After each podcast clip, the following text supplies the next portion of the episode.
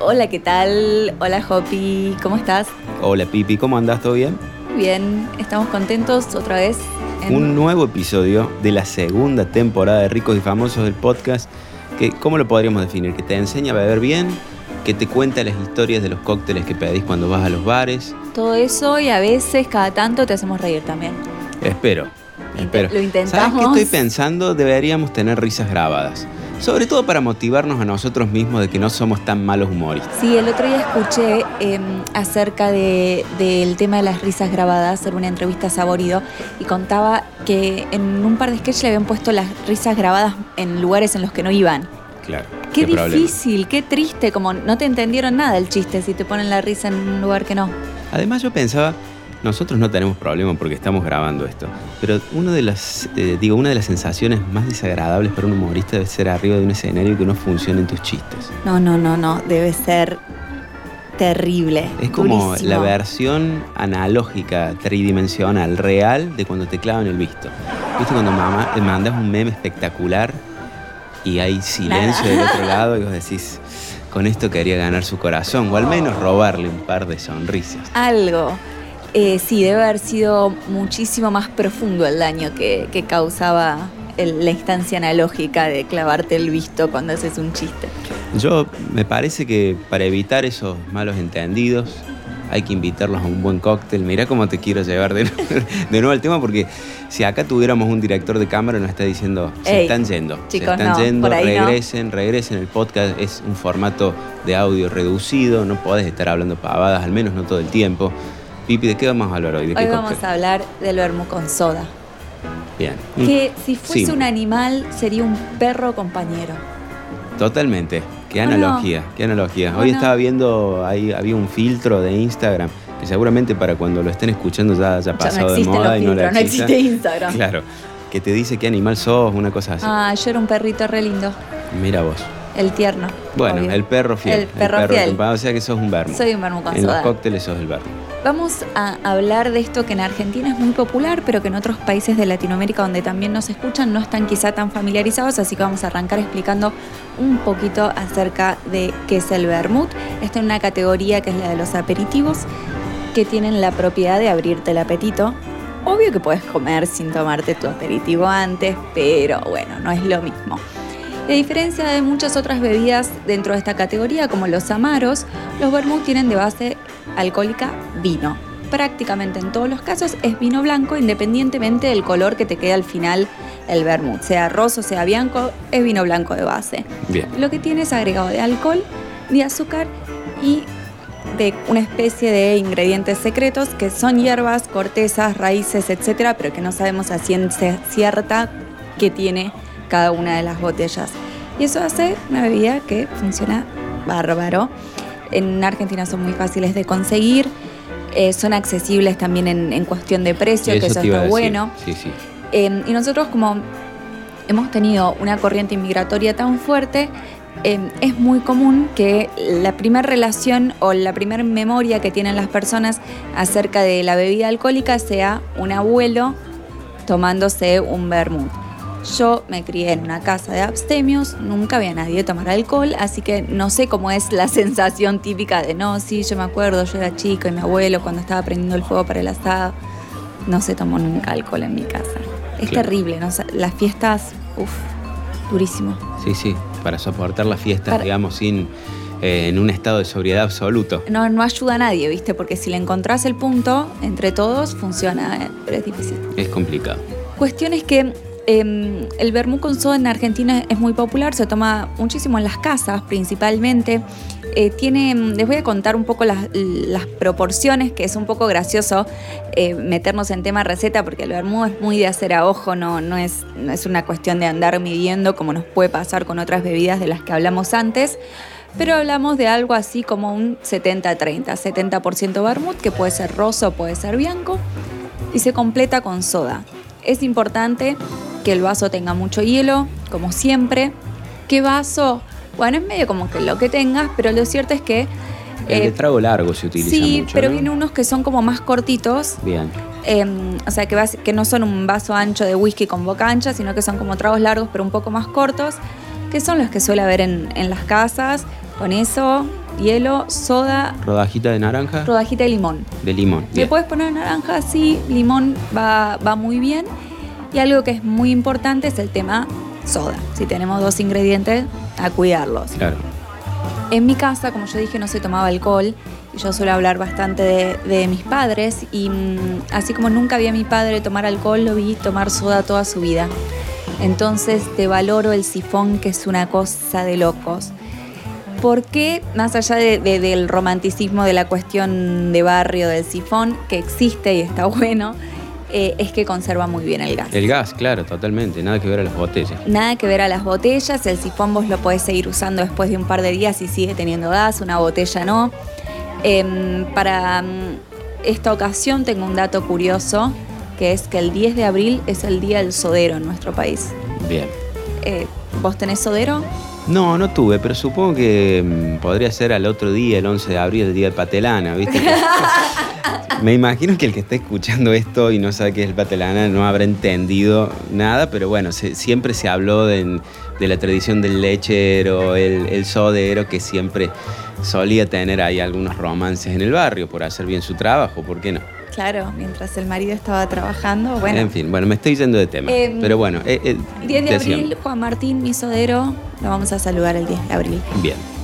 Em, si el sifón es de vidrio, es más lindo todavía, se consiguen pocos, pero hay todavía dando vueltas porque... Qué elegante el sifón, ¿no? Qué elegante el sifón, qué invento del bien, además, son duraderos, bueno, tienen un montón de atributos. Así que soda de sifón y lo que es importante, y no solo por, porque mm, queremos tomar bebidas frías siempre, es que la soda esté fría y eso tiene que ver con mantener la burbuja. Claro. El gas carbónico, que es el que tienen las gaseosas, se agarra al líquido cuando el líquido está a baja temperatura. Entonces, los que todavía llegaron a tener sifones Drago en su casa, que, eran esos eh, plateados con los que hacías vos tu propia soda en el hogar, em, cuando vos ibas a querer hacer soda o le ponías agua fría y ahí los cargabas con gas o le ponías agua a temperatura ambiente, o sea, agua de la canilla, y los mandabas a la heladera para que agarre el gas carbónico. No lo podías usar si no. Entonces, bueno, es justamente por cómo funciona el gas carbónico. Así que a cuidar la burbuja, señores. Mm. Viste que hablábamos recién de, lo elegante que nos parece un, este, un sifón de soda. Yo, eh, a mí me encanta ver en los bares, esos bares tradicionales, bares de muchos años, eh, el grupo de amigos tomando un vermut en la mesa de afuera, eh, que eh, no sé, siempre me parecen como súper fotografiables, parecen una foto de Marcos López. y esto me lleva a una pregunta, Pipi, porque por lo general lo lindo que tiene el vermut es que siempre te viene acompañado. Eh, siempre hay no sé, unos daditos de queso para acompañar. Para vos, ¿cuál es la comida, cuál es el alimento ideal para acompañar un buen vermut? Mira, me pasa lo mismo que a vos. Para mí, el, el vermut es la bebida, pero también es una ocasión. Es como la hora del vermut. Y la hora del vermut es un momento en el que vos te preparás para comer tomando algo y picoteando algo. Claro. Que puede ser o antes de un asado o de la pasta de los domingos o puede ser antes de la cena. Entonces, em, hay algo que, en Buenos Aires quizás se consume un poquito más que acá, que me encanta, que es el triolet, que son tres cazuelitas pequeñas como para picotear, que generalmente son aceitunas, queso y papas copetín, ponele, o palitos, o lupines. Eh, y lo que hace es acompaña con dignidad y con esos ingredientes nobles. No te satura tanto de hidrato porque no, no, no, no, no te reventas, pero acompañas ahí el vermucito que es de alguna manera para mí ya la gaseosa de los adultos, en determinada edad. Bueno, de hecho, viste que los italianos tienen algunas gaseosas cuyo sabor es muy similar al de un vermut. No sé, pienso en, en la Crodino. La Crodino, tal cual. Que tiene sabor a vermut. Es, sí, sí, sí, es increíble la relación que tienen los italianos con, el amargo, que a nosotros nos... De hecho, no, no es solamente a nosotros, creo que en general al resto de la población del mundo le resulta muy rara la idea de que vos tomes una gaseosa que es amarga, porque la relación de las poblaciones con el amargo es como medio rara. Y los italianos la tienen súper pulida al nivel que es, Crodino es súper hit en Italia. Em, son unas botellitas de 100 mililitros de vidrio eh, que son cónicas, divinas, la botellita es muy linda. Eh, y los niños toman crodino, toman gaseosas amargas, lo máximo. Bien. Bien, Se digamos, entrenan para el mundo. Eso te iba a decir, ya educados desde muy pequeños en la cultura del vermut. Y lo que decías hace un rato, otra de las cosas que me encanta del vermut es esto que vos decías, la hora. Porque es de. Es un, es un aperitivo para las once y media de la mañana, para las 7 de la tarde. No es de madrugada. Es una no, cosa. no es trasnoche, no es trasnoche para nada. Es una cosa de atardecer, ¿no? El Es ameno. Es Es, la juntada amena con un par de amigos, cortás un quesito y te pones a charlar. No sé. eh, Que no se pierdan los valores. Que no se pierdan los valores. Por eso te digo que es como un perro compañero. Es eso. Yo me le- si mi viejo hubiese tomado alcohol, cosa que no, no jamás hizo, pero llegaba a casa, se sacaba los, los botines de trabajo, se ponía las alpargatas de yute y ese era el momento en el que si él hubiese tomado alcohol, se servía un vermucito. claro. Sí, bueno, en está- alpargatas. eh, de hecho, en España hay toda una, hay una cultura alrededor del vermut. Los bares eh, tienen la canilla de vermut que te la preparan. Bueno, en Buenos Aires hay algunos. Sí, sí, hay sí. algunos bares que te cuentan con la canilla, pero ahí hasta, no sé, se me ocurre bares de Quiniela que tienen un kiosquito y tienen eh, Sí, la canilla es- con vermut. Es, una movida impresionante. En, en España estuve este año, en Madrid. Ellos lo toman eh, sin soda, ¿viste? Claro.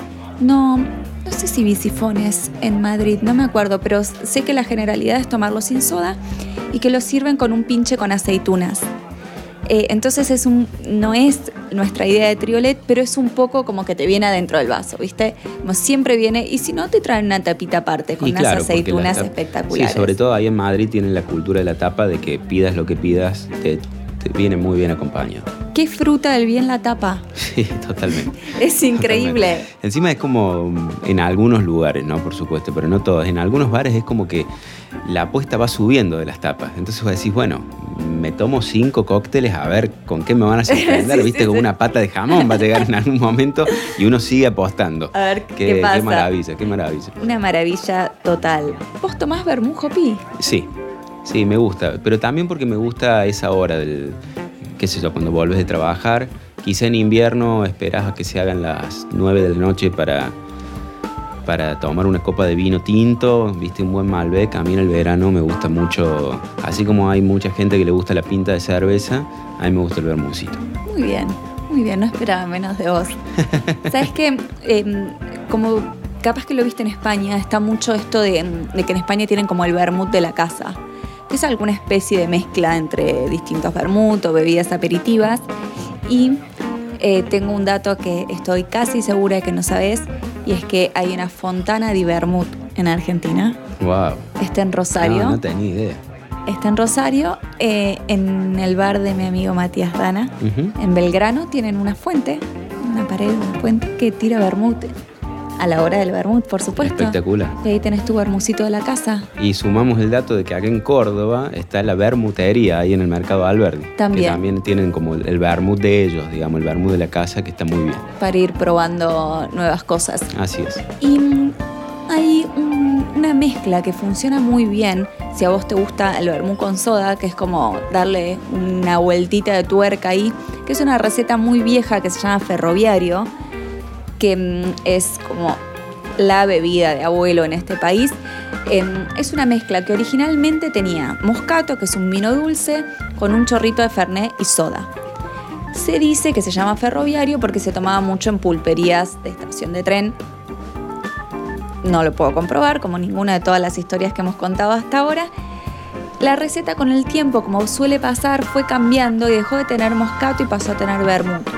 Entonces, hoy en día, el ferroviario tiene vermut roso, un chorrito de fernet y soda. Entonces, agarras y le pones el chorrito de fernet al vaso, soda. Te sube la espuma, se la bajas con el vermut Maravilloso. maravilloso. Entonces, ¿qué hace? Eso es como que el Fernet le da un contrapunto amargo que está bueno. Entonces tenés un poco de dulce, un chorrito amargo y la soda que le da esa frescura, esa textura en boca que está buenísima. Todos felices. Y toda felicidad, tal cual. Amigos, estamos en Ricos y Famosos, este podcast que hacemos junto con los amigos de Parque. Por supuesto, le agradecemos a la gente de Zoom que nos presta su estudio muy bonito para poder grabarlo.